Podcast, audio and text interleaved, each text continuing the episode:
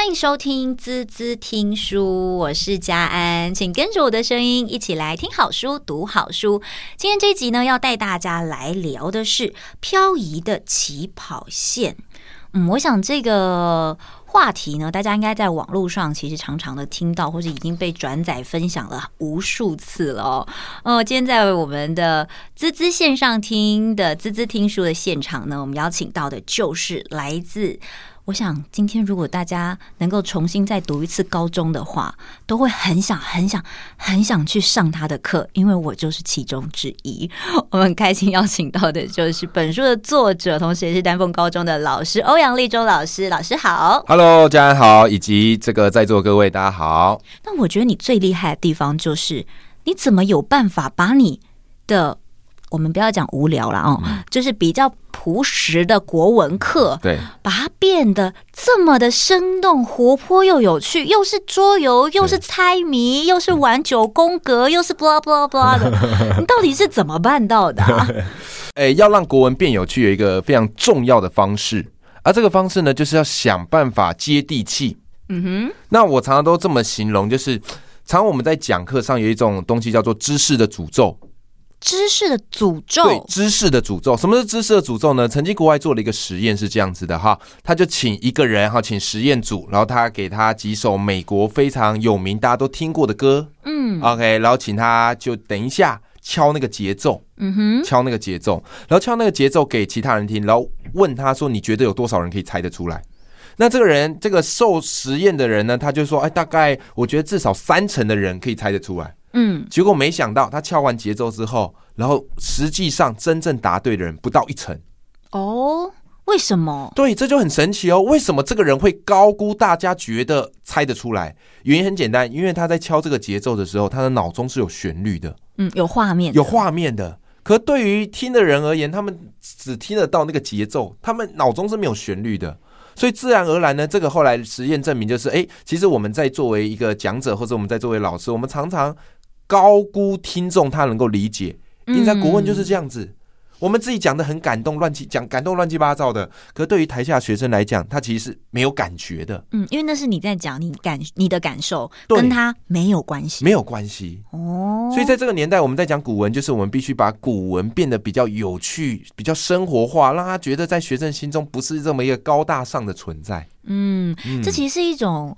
很生活化的转译，对不对？很生活化的转译。如果以前我们的国文老师啊，不要这样攻击自己的国文老师。其实我觉得最有趣的一件事情是哦，呃，你除了用了很多的方法让国文课变得好玩之外，其实我觉得欧阳老师非常非常的用心在设计你的课程。是是。然后你把很多的文章变成了一场又一场的游戏。是。同时呢。我觉得跟你本身的说书能力有太大太大的关系了。在网上大家可以看到，欧阳立中老师可以说是这个超级说书人哦。每一篇的这个文章分享呢，大概都都感动到，不管是家长啦、同学啦。刚刚我们还聊到说，学生回来都说，嗯，大学老师教的都没有 我们高中老师教的好。老师说这样就值得了，对不对？对，就是等他们说这个话。好，我们觉得，我觉得今天跟大家来聊这个主题哦。漂移的起跑线，什么是漂移的起跑线？嗯，其实我当时看到这个名词的时候，我我的直觉是在想说，嗯，你在讲公平这件事情吗？对，是不是在跟大家聊说，哎，每个人其实生下来就不见得是得到同样的资源，对，但我们常常用一些比较。呃，政令宣导啊，对，或者是很直白的告诉孩子说，哦，对啊，但天生就没有公平不公平的问题啊，所以你就应该认命啊，嗯，好，大概大概是用这种方式去告诉孩子说，对，所以我们就是努力努力努力就对了，对。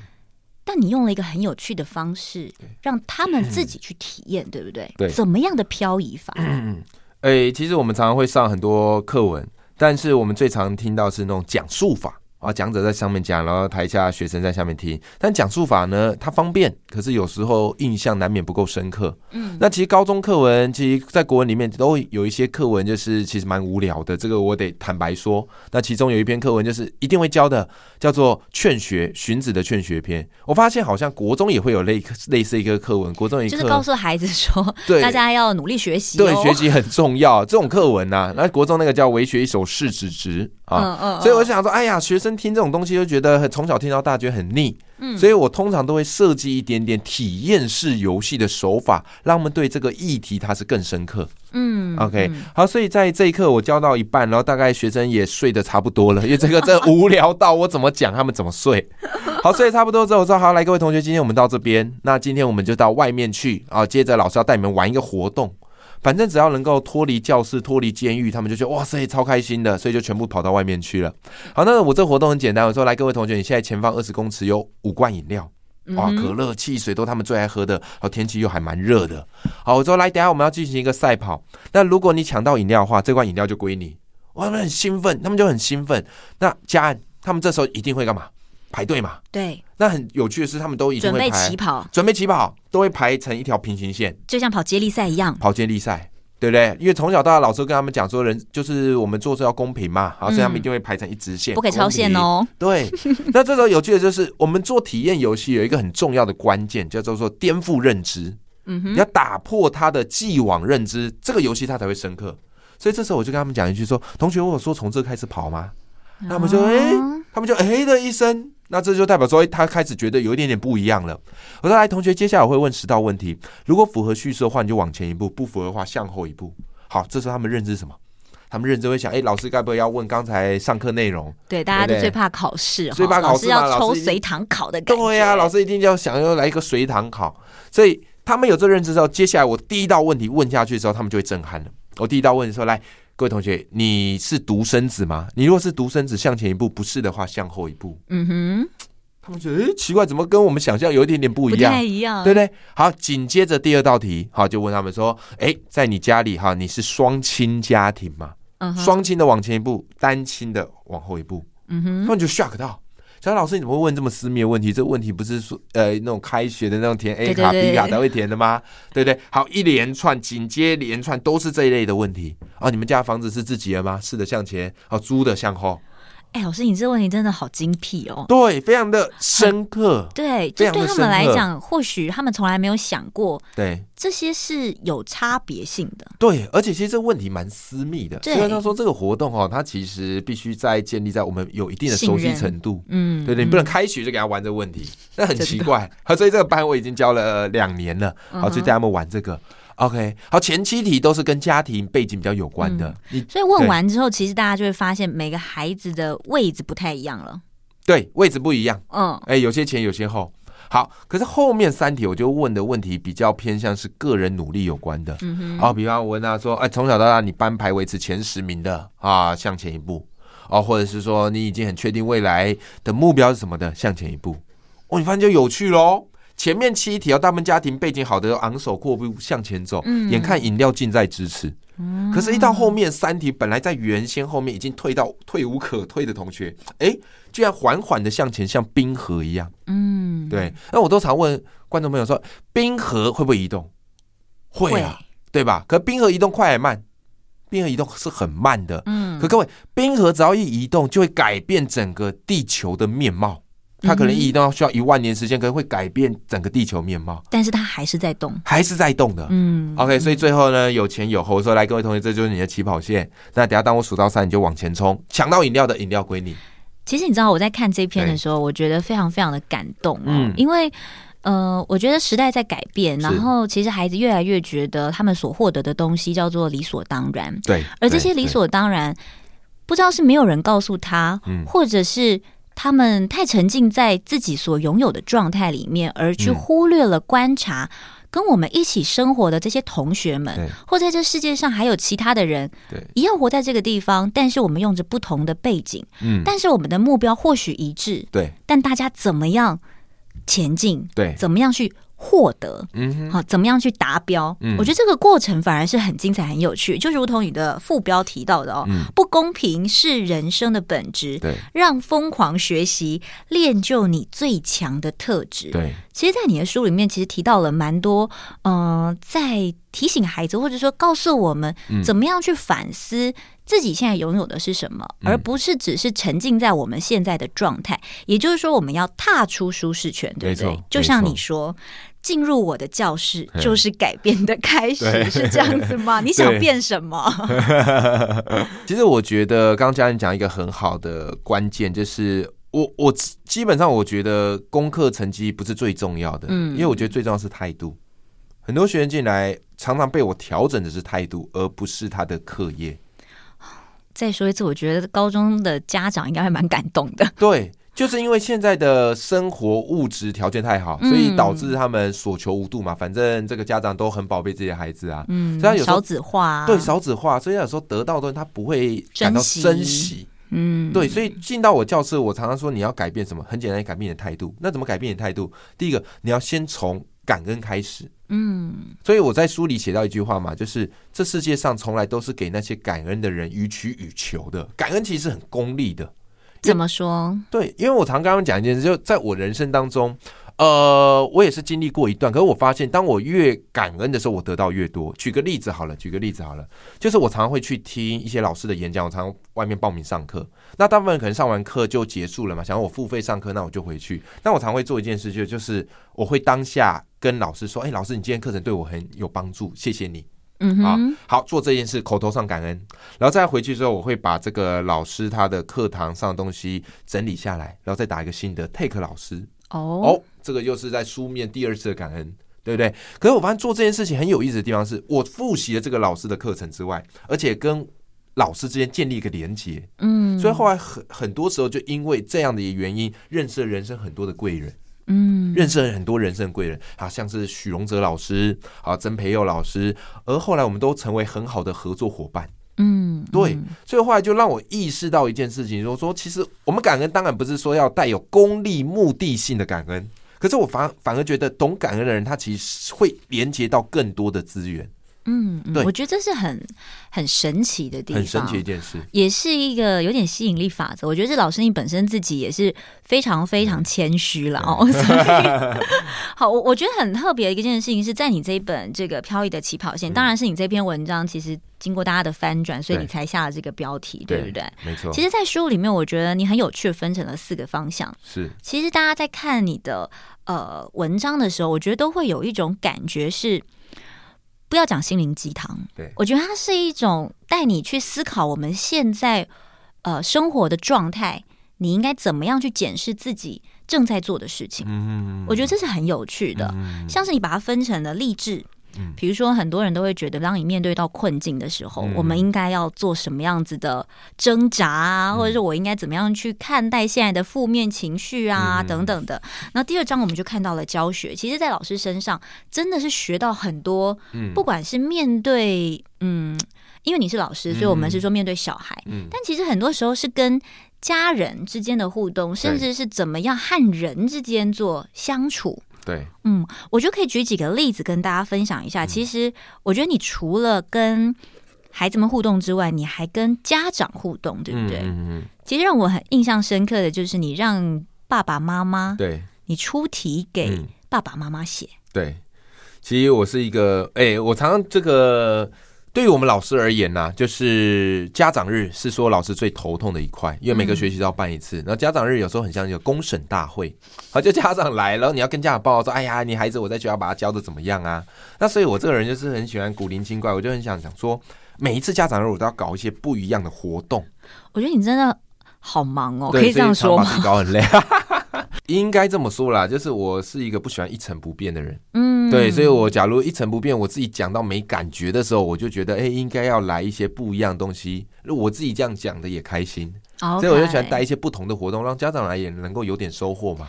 就是当家长丢问题给你的时候，你就把问题丢回去给他。没错，没错，没错，没错。我觉得这个方式很好、欸，哎，对啊。很多的时候是小孩子反而跟你比较亲近，因为他们比较愿意跟你讲秘密，不太敢跟家长说。我们透过家长会，老师变成了这个破冰的桥梁。对，哦，我觉得这个真的非常非常难得，而且是要很用心才有办法去建立起这样的桥梁。没错。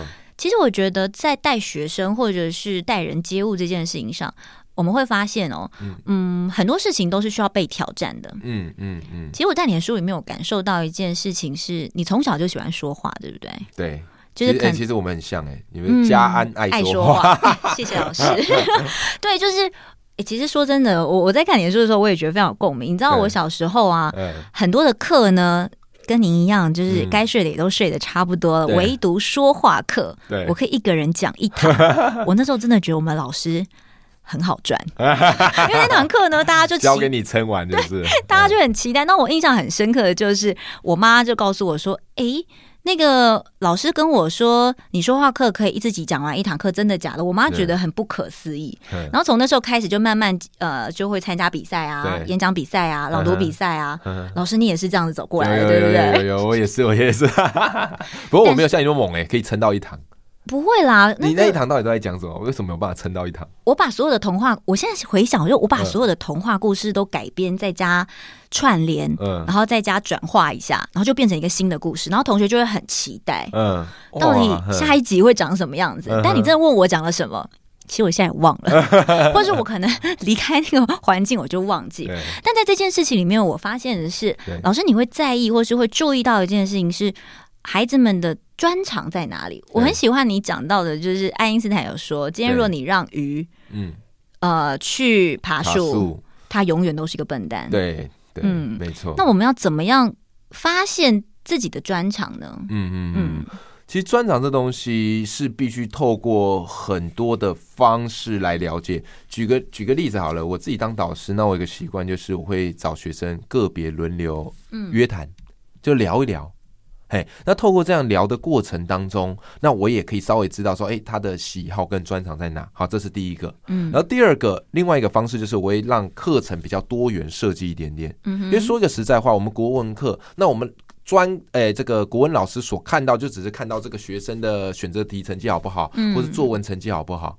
但其实有更多能力他是看不到的，所以在我的课堂上，有时候我会让他们做一些图像化的笔记。那从图像化这样的笔记或是图像化的海报当中，你就可以发现，哎，有些同学他是很擅长用绘画的方式来通证的。嗯嗯，每个人的专长不太一样，每个人专长不太一样。有的人是视觉，有的人是图像，有的人是听觉。对对对对对，好，的确。所以有时候呢，我会让他们做这个所谓，我常常就是会让他们大量的上台讲，嗯，好，提问上台讲，从中我可以观察到说，哎，这个同学他的表达统整能力怎么样？对，那其实我觉得这个都算，这个都是在成绩当中他考不出来的哦，okay、考不出来的。我们成绩只能看到他 A、B、C 组有没有选对，啊，作文写的好不好？嗯，但他可能有另外一块专长，我们是看不到。嗯、那这个大概是从我这个角度来出发，来发现同学的这个天赋。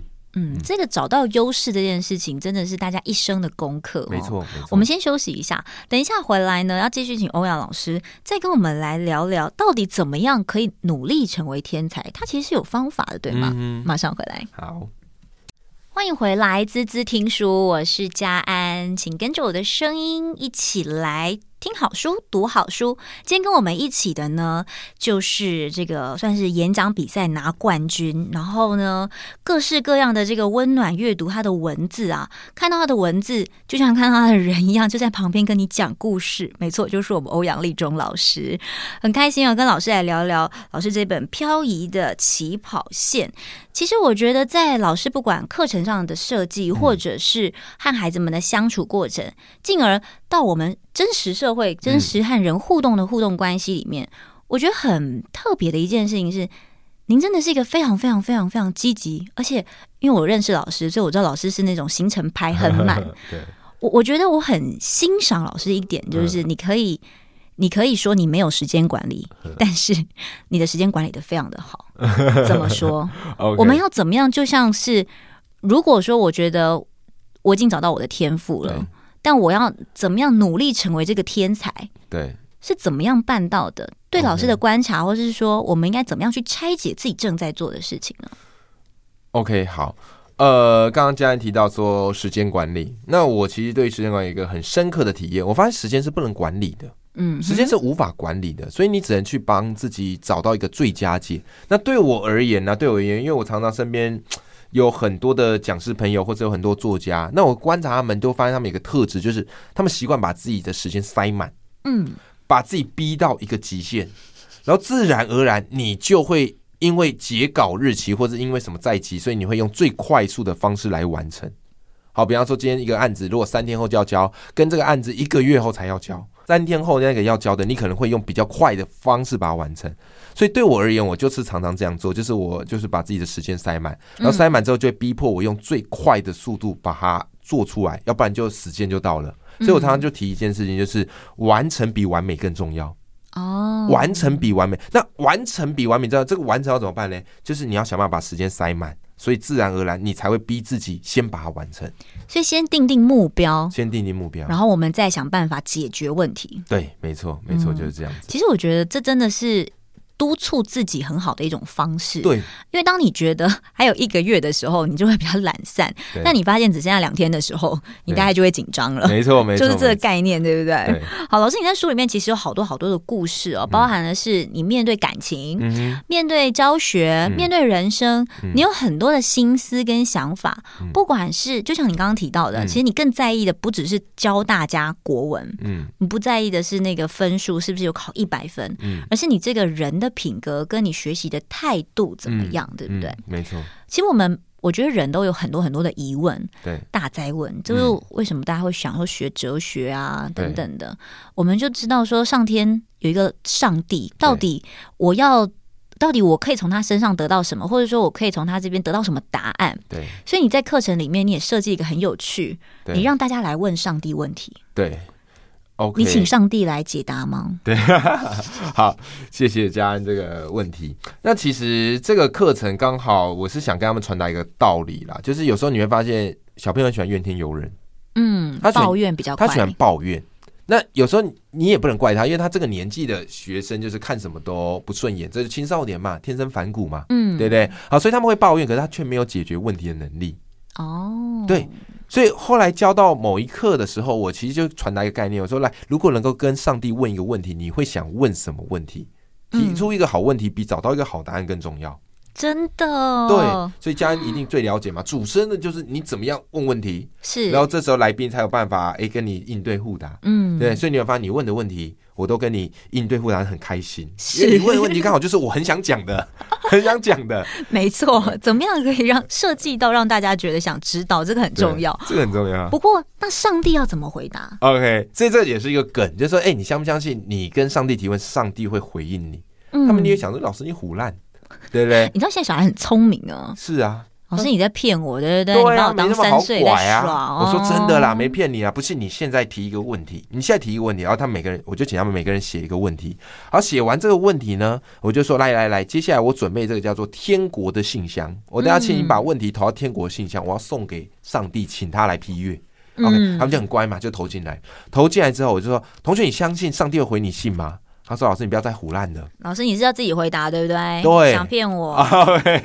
所以这时候嘞，反正你就要装作好像真的有这一回事。我说，同学，你有没有发现一件事情？你有没有发现一件事情？如果当今天我们能够真心诚意的去帮助一个人解决他的问题，其实你就是每个人的上帝。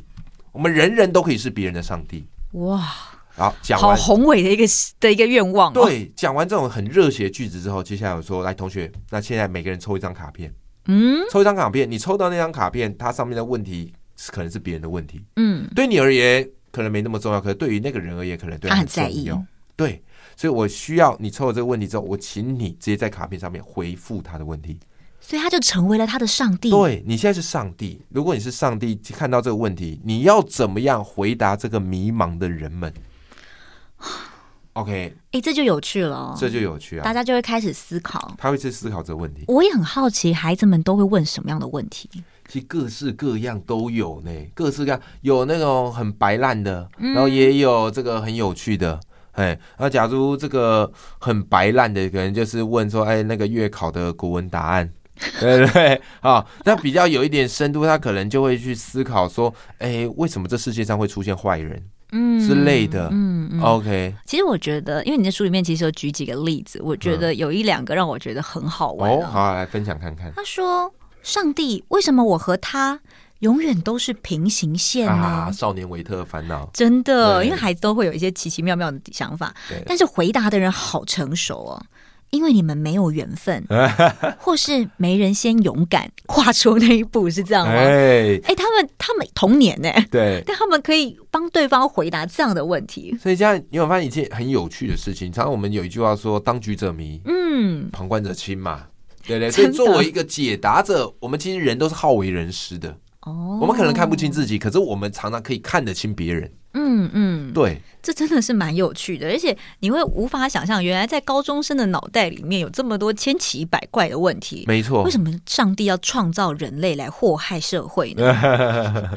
对，对，我觉得这真的是太可爱了。其实这个概念哈，这个概念，呃，我当时是听一个老师易黎玉老师的分享，uh huh. 他刚好有讲到这部分，然后我我这人就习惯，我只要听到觉得有趣的梗，我就回去操作看看。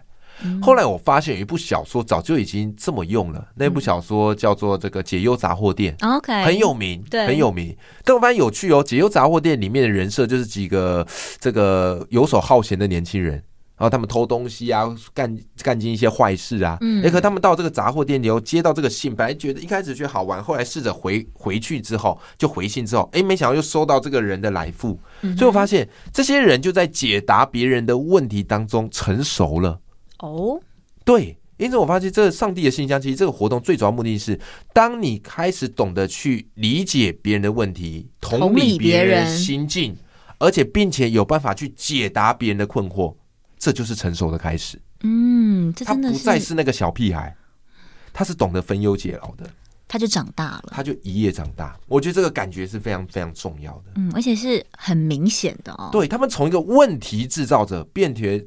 变成是一个问题，问题对解决问题的人，嗯，这我觉得是重要的。其实我们人生真的有各式各样的问题，嗯，在我们不同的阶段疯狂的困扰着我们。对，但是其实重点是你要怎么样去面对这些问题，你有没有那个勇气，然后你能不能去解决问题？嗯嗯，我觉得这真的是一种技能，而且它是必须被不断不断的累积训练才有办法获得的。是的，是的。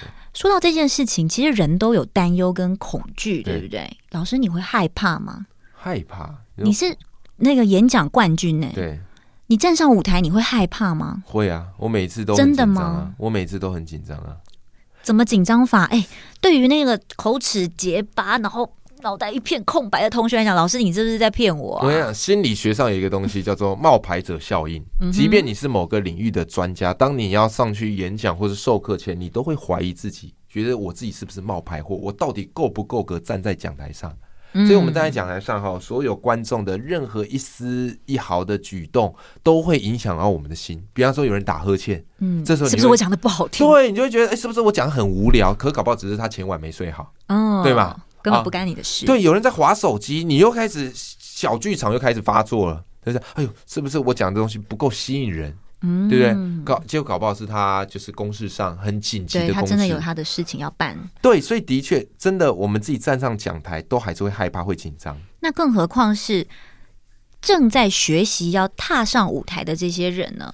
老师，你是怎么克服你的恐惧的？其实恐惧，我后来发现无法克服。嗯哼，但是我们可以换框思考。怎么说？当我们在紧张的时候，我们就会觉得很害怕。但是我这时候都会，学生也是一样，他们不管是面试或是比赛前都会这样。但我跟他们讲一个道理：说紧张是因为你在乎，嗯，紧张是因为你在。你如果不在乎的话，你不会紧张啊。那居然你这么在乎的话，那至少就代表怎样？你会全力以赴吗？是。那不管结果怎么样，我觉得那都是一种成长。嗯，对，至少你尽全力了。对，这个就是从换框的思维来告诉他说，其实紧张是一件好事，所以你要学习的不是克服紧张，而是和紧张共处。嗯，和紧张共处。所以那些厉害的选手，你看那种什么运动员厉害选手，他们其实厉害的地方不在于他们的技术啊，当然技术很重要，而是在于他们怎么样维持正常发挥。哦，维持正常水准，跟平常一样。对，不要失常。嗯，因为其实最重要的老师，你讲这件事情让我想到，就是当我们在练习的时候，往往因为没有太多的压力，对，所以会让你保持你的水准，没错。但当正式比赛的时候，就会有压力了嘛，因为你会有很多的目光，甚至是你有你自己的期待、别人的期待，或者是像刚刚讲的很多的干扰因素，没错。所以你就会有这样子的困扰在身上，是的。因此你容易失常，所以我们只要维持正常，维持平常的水准。就可以了，对不对？对，维持平常水准就可以了。OK，老师，你以前你当你很紧张的时候，你是怎么样去去做改变的？紧张的时候，呃，好，有几个简单的方式。我我举一个比较有根据的方式，就是一个哈佛心理学的博士。啊，他提出来的叫做“姿势决定你是谁”。嗯，他那边讲哈，其实有一个方式可以去改变你紧张，所以各位听众朋友，你不妨也试试看。好，就是当你要上场前，你可以做一些比较大动作的，他把它叫做自信动作。嗯，好，比方说大开大合，比方说伸展双臂，有没有？然后或者是抬头挺胸，然后或者是手叉腰。这种都是一种自信动作。你看那种大人物、企业家、政治人物，他们出来之所以有气场，就是他们气是比较平稳的。嗯，OK，好，他会说，透过这些自信动作，可以改变你的这个，可以改变你的一些体内的一个元素，所以你在表现起来会比较不紧张。嗯，有点像心理先设定好了，心理先设定好了。好，我觉得这个很重要的一件事情，也是你愿意跨出那一步。没错，你愿意去面对你的恐惧。没错，我觉得这件事情非常的重要。对。然后另外一个哈，就是你可以去做调整的，就是一般我们会说深呼吸，深呼吸。可是你有发现，其实深呼吸是没有用的。嗯，深呼吸没有，为什么呢？因为你当你你紧张的时候，你的气整个都是憋在上半身，所以当你深呼吸的时候，你其实身体是紧的。嗯哼。所以最好的方式，各位听众朋友，分享给你一个口诀，好叫什么嘞？好叫鼻吸口吐。嗯哼，哦，鼻吸口吐，你鼻子深吸一口气，然后嘴巴吐出来，而且你嘴巴吐出来的时候可以发声，所以就比方说，哦、想象气流整个吐出去的感觉，这样的话哈，只要有什么好处？它会让你的空气吸得更饱足，嗯，然后会把你的整个的吸气位置再降低，嗯，那这时候你会发现，你重复做几次，你会发现会累的，这才是真正的呼吸。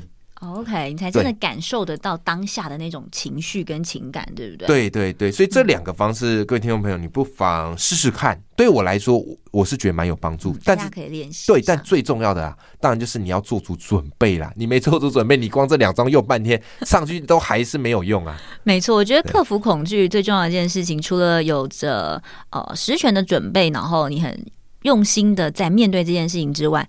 愿意跨出那一步，然后找到一些方法，找到属于自己适合的方法，非常非常的重要。我们先休息一下，等一下回来呢，我要跟老师来聊聊。对，哎，国文老师会教人家怎么思辨哦。OK，所以演讲比赛都是怎么样训练出来？辩论比赛又需要注意哪一些技巧呢？马上回来。好。欢迎回来，滋滋听书，我是佳安。今天跟我们一起的是欧阳立中老师。我们今天跟大家聊由月之出版《漂移的起跑线》。其实，在老师书里面有非常非常多的故事，嗯、这些故事不管是源自于课堂上的，或是您生活上的，嗯、我觉得很多很有趣的地方是在看你的故事里面，你会慢默默的。把这个情节套到自己的身上，嗯，会觉得哎，对耶，好像我们就是用的这些方法在生活着，嗯、或者是说小时候我们没有想过，原来我们就是这样子长大了。嗯、小时候大家都有参加过什么演讲比赛啊、辩论比赛，长大之后呢，我们往往为了一件事情，想要把握自己的立场，想要坚持自己的立场，我们想要据理力争，但是。我们最困扰的就是我们说不出那个 自己的论点。嗯，老师，这个要怎么样办到的？到底要怎么样来思辨？这是可以练习的吗？嗯，对，思辨它的确是可以练习的。呃，那其实我可以跟大家分享几个思考的一个方式。人之所以常常你想不出东西，就是因为你固着太久。所以，它有些思考工具是可以帮助你。比方说，有一个思考工具是我很常用，叫做六顶思考帽。嗯啊，六顶思考帽，它是爱德华迪这个迪波诺哈所提出来的一种思考工具。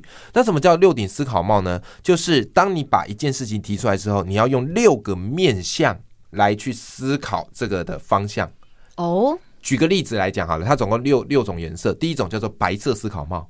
OK，好，举例哈，假如你是学生，有时候可能我们啊，假设我们举一个例子哈，好，原油会要不要卖鸡排这件事情，嗯，好，我们戴白色思考帽，白色思考帽代表是客观，好，客观，好，客观的话你会怎么看待嘞？客观的话就是 OK，呃，鸡排是夜市非常常见的一种这个国民美食商品，商品，好，这很客观，不带有任何的批判，对不对？好，好，所以先可以丢白色思考帽，大家来思考，然后接着呢，我们可以戴什么？黑色思考帽。黑色思考帽代表是谨慎啊，或者是比较负面的。好，大家就可以来讨论看看，哎，卖鸡排会有哪些风险？嗯，哎呀，比方说卖鸡排可能会被这个油溅到，嗯，对不对？会烫到，它是危险，而且不健康，嗯，有没有？哎，这个就是黑色思考帽。那这时候你可以说，哎，那再来，我们再换一顶思考帽，绿色思考帽。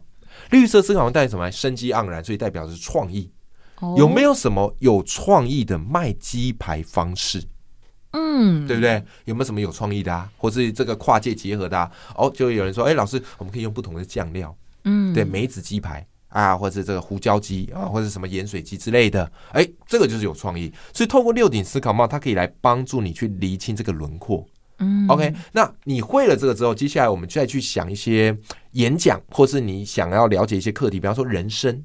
那谈人生，你用六顶思考帽来谈，OK？白色思考帽，客观，人生就是生老病死，对，很客观，对吧？好，再来黑色思考帽，偏负面的，好，偏负面谨慎的啊，人生就是苦多乐少，嗯，对不对？好，然后再来绿色思考帽，创意的啊，人生哈，其实你可以拥有多种人生。哎呦，为什么可以拥有多种人生？很简单，透过阅读。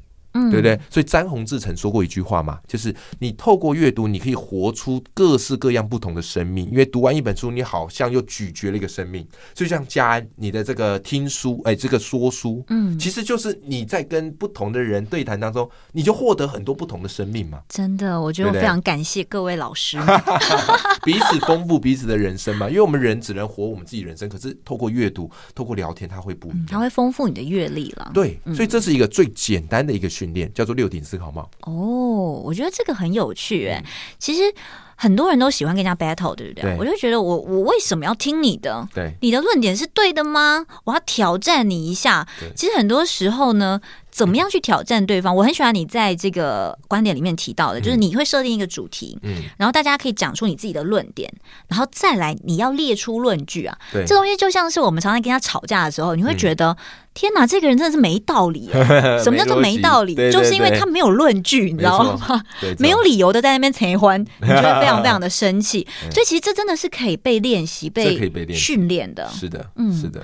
老师，我也很好奇哦，就是当你在收集成册，就是漂移的起跑线的时候，嗯、有没有让你最期待当这本书分享给这么多的朋友的时候？嗯，你最期待的回馈，或者是你最期待的影响是什么？最期作为一个作者，其实最期待的回馈就是，呃，希望有些人他会因为你的文字而改变了他的生命。嗯，那其实这本书出出去之后，回馈回想也是超乎我意常啊。因为我想说，我就老师嘛，那没想到回馈我的除了学生、家长，然后还有老师之外，哎，也有一些他可能不是在教育圈的朋友，他看了这本书也深受感动，嗯，因为他们似乎都从书中当中找到了那个熟悉的自己，真的，对，嗯，这就是我觉得当一个作家最开心的一件事情，最开心。但老师，你怎么有办法可以列出这么多的金句？你知道，你好多金句都被我 highlight 起来。其实你这个问题问的非常好，这个问题问的非常好。其实我列金句的方式是这样子，就是我我有个习惯哈，这也跟听众朋友分享，就是我会把会让我看到鸡皮疙瘩起来的句子，立刻记下来。嗯，记的方式有两种，一种是纸跟笔，OK。但我现在更喜欢用另外一种，就是用手机的备忘录，真的蛮方便的。对，用手机的备忘录，然后记下来之后，接下来我就会去想办法写一篇跟这个金句有关的文章。就是我一定要用上这个金句，嗯，我一定要用上这个金句，有点像在帮自己练习写作文的概念。对，就等于那个金句就是我的命题作文，只是那个金句会镶嵌在我文章的最后面。然后我的标题会是把这个金句想办法再改掉，转换成我自己的口吻，这就是一个练习。那你说啊，老师，我要去哪找那么多金句？其实我可以推荐大家，就是你可以去看一些市面上很畅销的书，嗯，尤其是励志书，很多人。不太喜欢看励志书，觉得那励志书心灵鸡汤，就只在那边讲风凉话，嗯、对不对？但我觉得励志书有一个好处，就是它可以卖这么好，一定是它有办法说出大家普遍的困境、有共鸣的共鸣或是疗愈，嗯，对不对？所以这个就是一种文字的魅力。所以我常常会去看各式各样的励志书，然后看什么东西标标题，把目录的那个标题全部抄下来，嗯、全部记下来，标题去转，标题去转。老师，你真的是一个非常非常认真，而且。是一个很有实践力的人。对，因为我目标是想要当畅销作家。会的，会的，你已经达到了，好吗？挂在嘴巴上，一直挂在嘴巴上。吸引力法则，对不对？真的，而且可以跟各位听众朋友分享一个这个我的人生价值观，就我常常讲哈，你要去刷你梦想这张信用卡。嗯，什么是信用卡？就是你先刷，然后再付钱。你先刷再付钱，那什么叫梦想信用卡？是这样子的，就是我想要成为畅销作家，对不对？嗯。那加上我第一本书是跟徐荣之老师出的，叫桌游课。对。那本书其实说实在也不叫畅销书，可是因为我有作者这个身份，所以以后每次演讲单位邀约我，或是谁谁谁要我填资料，我都填我身份就是欧阳立中畅销作家。哇，真的！但我一开始填的时候，我脸红心跳，啊我想说我怎么那么臭不要脸？不会啦，这真的会，对，我还是会有点良知的。不要这样子。但是我后来就深信一件事情，就是当你先这样说久了，人家就会真的这么看待你。当人家用这个目光看待你的时候，接下来你就会觉得我一定要承诺这件事情，而且我一定要兑现这件事情，不然我的信用卡就刷爆了。对，因为你这样信用会无法兑现，信用会破产，所以你会更逼着自己面对朝这个方向，朝这个方向，为了就是付。畅销作家这笔账单，OK，这个真的很酷哎，这个很梦想也是可以先预知的，对，梦想可以先预知的。其实我觉得，这从心理学的角度去看，它是一种。Mindset 自我验证，对。对，你必须先告诉自己你可以办得到，没错，然后你再去验证自己你做到了，没错没错。当你验证它的时候，你从中你会感受到这个成就感，对，然后你就会继续的往下一个目标迈进。所以，既然你接下来知道怎么做吧，你回去要想一个 logo，说我是全台最厉害的主持人，马上马上 马上，把自己搞得压力很大，真的哇，这样的呼吸好困难哦。对对对对。但其实我觉得大家不要看老师把目标设的。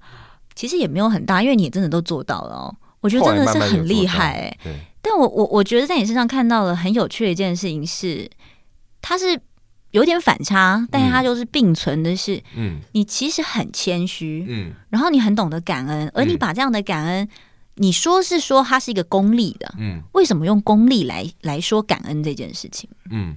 呃，因为我发现，其实我们感恩的人会得到更多东西，嗯，而这个东西是一个你没有办法预期的，嗯，啊，所以我才说，其实感恩是非常功利的一件事情，嗯，那就像我前面有提到的，就是我的人生当中都是因为透过感恩，所以连接到更多的贵人，嗯，因为人都喜欢被道谢嘛，有人是那种你跟他道谢，然后他还还很不爽吗？不会嘛，嗯，所以人是喜欢被道谢，虽然嘴巴不说，可是心理上都会把你放在他的心上。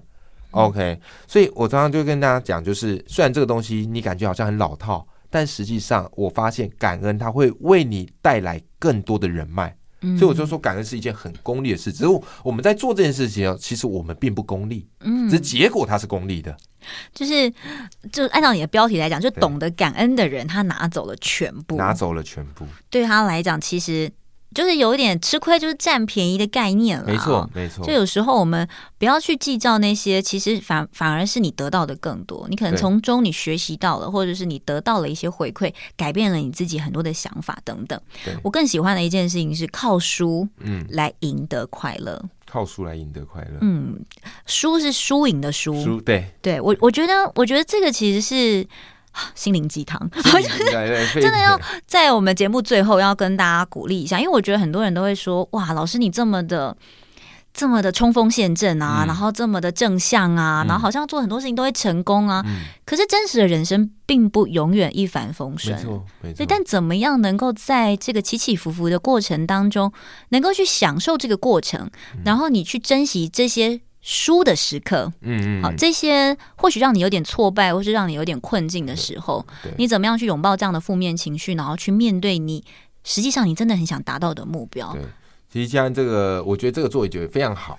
呃，我书里面写说，有时候你得靠输来赢，什么意思？嗯、我举个例，这个输不见得是说你比赛输了，嗯，好，这输可能是在你人生哦，或是生活上遇到一些状况。举个例子，两个朋友吵架。嗯，两个朋友吵架，然后吵得不可开交，然后之后老死不相往来，嗯，对不对？那为什么嘞？因为谁也不愿意当先去低头认错的那一个，嗯，大家都很要面子，对呀、啊，对呀、啊，所以我就说，呃，我常讲一句话，就是你当你愿意先去跟对方低头认错，先试出善意，那是因为你比对方更在乎这段情谊，嗯，你看这不就是表面上我输了，我跟你道歉，但是实际上其实我赢了。嗯，因为我赢得了我们的友情，嗯，对，这就是一个。所以人生很多事情，我是觉得说不用太去在。其实我们人生有时候常常不是争对错，我们是在争面子，我们是在争自己的尊严。可我常常说，尊严是最廉价的。尊严是当你有办法把尊严放下的时候，你会发现你的心胸会更开阔。嗯，而这世界上本来就是心胸更开阔的人，他可以海纳百川，赢得更多的掌声跟支持。是，我觉得真的看老师的书会获得很多，不管是心灵上的鼓励，嗯，或者是当你在面对很多的困境，甚至是当你有了成就的时候，你会回头去想想，对，真的是。就像老师讲的这样，一路以来雨它总是会下下来，对，只是看我们这个雨我们要怎么迎接它而已。没错，我们要怎么样去转化它？大家赶快找到这一本《漂移的起跑线》，由欧阳立中老师所撰写。那我们也期待老师其他新的作品了，好不好？我们期待下次见，谢谢老师喽，谢谢，谢谢大家。拜拜。